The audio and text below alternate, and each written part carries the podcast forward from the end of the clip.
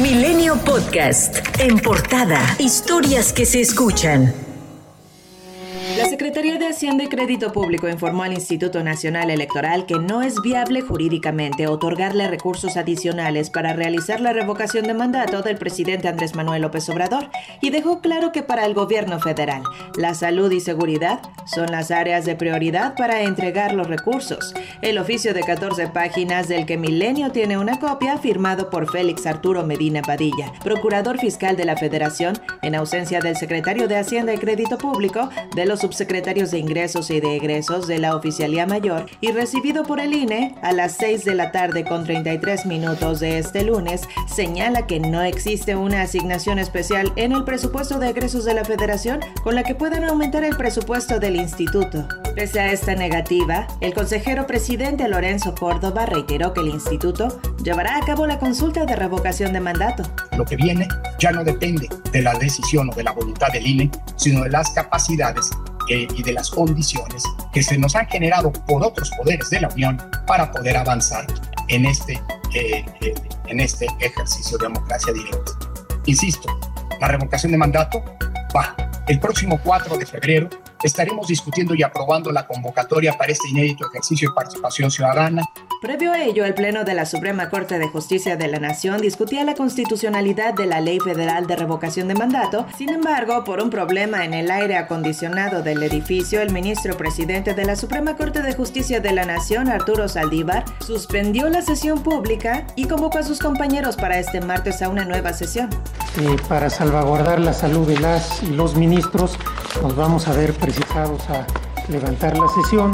El Instituto Nacional de Estadística y Geografía informó que la estimación oportuna del Producto Interno Bruto creció 4.8% en 2021 respecto a 2020. Sin embargo, esto no compensa la caída del 8.2% registrada en el año previo, por lo que la crisis económica en México generada por la pandemia supera a la crisis financiera de 2009 y el efecto tequila de 1994. Por cierto que México sumó 12.521 contagios de COVID-19 y 198 decesos en 24 horas, de acuerdo con la Secretaría de Salud.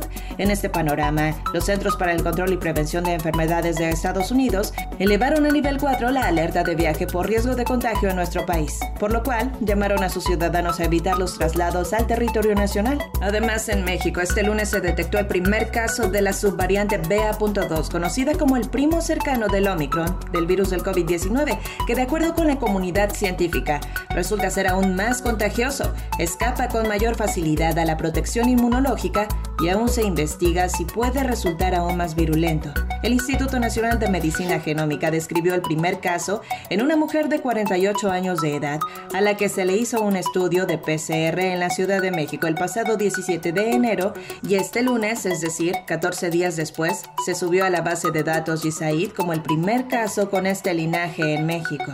Sin embargo, el presidente López Obrador asegura que la pandemia va disminuyendo. También aprovecho para decirle a la gente que ya tenemos indicadores de que va eh, bajando y de que yo espero que muy pronto ya se termine con este mm, pesar. Por cierto, que el presidente comentó sobre las imágenes que se difundieron sobre el lugar en el que vive su hijo José Ramón.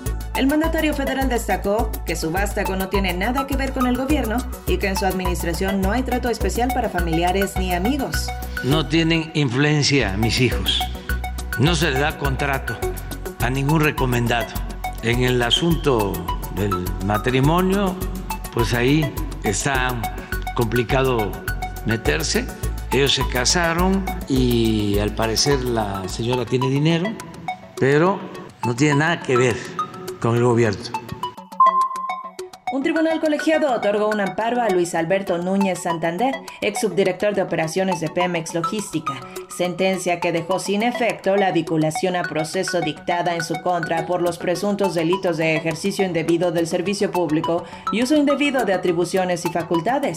La Fiscalía General imputó al ex servidor público por la compra de 700 pipas a una empresa estadounidense por 27 millones 359 mil dólares, carros tanque que no fueron entregados a petróleos mexicanos. Y una jueza federal ordenó a la Fiscalía General que deje sin efecto la resolución que dictó contra Amado Yáñez Osuna, dueño de Oceanografía, donde resolvió que no es procedente decretar el no ejercicio de la acción penal en la carpeta de investigación que inició por su presunta responsabilidad por delito de defraudación fiscal equiparada por más de 117 millones de pesos. Un secretario en funciones de juez federal dictó auto de formal prisión al excomisionado de la Policía Federal, Facundo Rosas Rosas, quien fue subsecretario de Seguridad Pública durante el gobierno de Felipe Calderón. Se le imputa por su probable participación en el caso denominado Rápido y Furioso. Y Marcelo Ebrard, secretario de Relaciones Exteriores, informó que el gobierno de México presentó en tiempo y forma las pruebas sobre la presunta negligencia cometida por los fabricantes de armas de fuego demandados en Estados Unidos. El país ha recibido hasta ahora el apoyo bajo la figura de Amicus Curiae, amigos de la Corte, de funcionarios estatales y federales, entre los que están 14 procuradores estatales y 25 fiscales de distrito de prácticamente todo Estados Unidos, con el fin de fortalecer su demanda en contra de empresas fabricantes de armas. Por otra parte, México y Estados Unidos presentaron este lunes el Plan de Acción del Entendimiento Bicentenario en materia de seguridad, con el cual, por medio de 101 acciones, se tiene como objetivo desarrollar una serie de medidas para abatir los delitos y la violencia en ambos lados de la frontera. En Michoacán, hombres armados asesinaron al periodista Roberto Toledo en el municipio de Zitácuaro. La noticia fue compartida por Armando Linares López, director del portal Monitor Michoacán, donde colaboraba Toledo.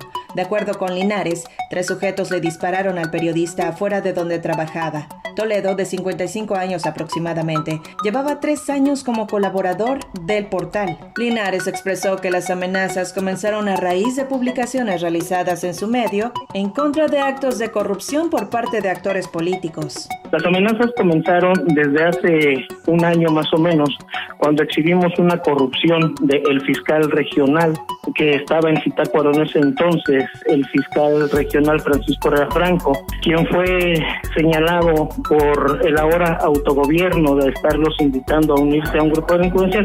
Digo, ya que puedo perder, ya lo tengo que decir. Días previos, el director del portal había dado un mensaje en el que anunció que temía por su vida y estaba buscando protección del gobierno federal. Puedo decir lo que temo por mi vida, por supuesto, y estaré solicitando la protección federal ante este asunto, la Fiscalía General de Michoacán inició una carpeta de investigación, mientras que el vocero de la presidencia, Jesús Ramírez Cuevas, dijo que no permitirán la impunidad. Lo mismo lo dijo el presidente Andrés Manuel López Obrador. Mientras tanto, el activista Brian Levarón presentó ante la Fiscalía General de la República una denuncia en contra del presidente para que le ordene abstenerse de atacar a medios de comunicación y periodistas y termine con la apología de delitos que pueden ocasionar violencia en contra de los informadores. En Nuevo León, el cuerpo de una recién nacida y restos humanos, al parecer de una mujer, fueron localizados en el relleno sanitario de Cimeprode en Salinas, Victoria, mientras los trabajadores separaban los desechos. Mientras, la Organización Comunitaria por la Paz y otras organizaciones de la sociedad civil presentaron una queja formal ante la Comisión Nacional de Derechos Humanos para que ésta ejerza la facultad de atracción para conocer lo ocurrido con el caso del bebé Tadeo, el menor que fue exhumado y encontrado en el basurero de un centro penitenciario de Puebla, ya que es un asunto interestatal. Milenio Podcast.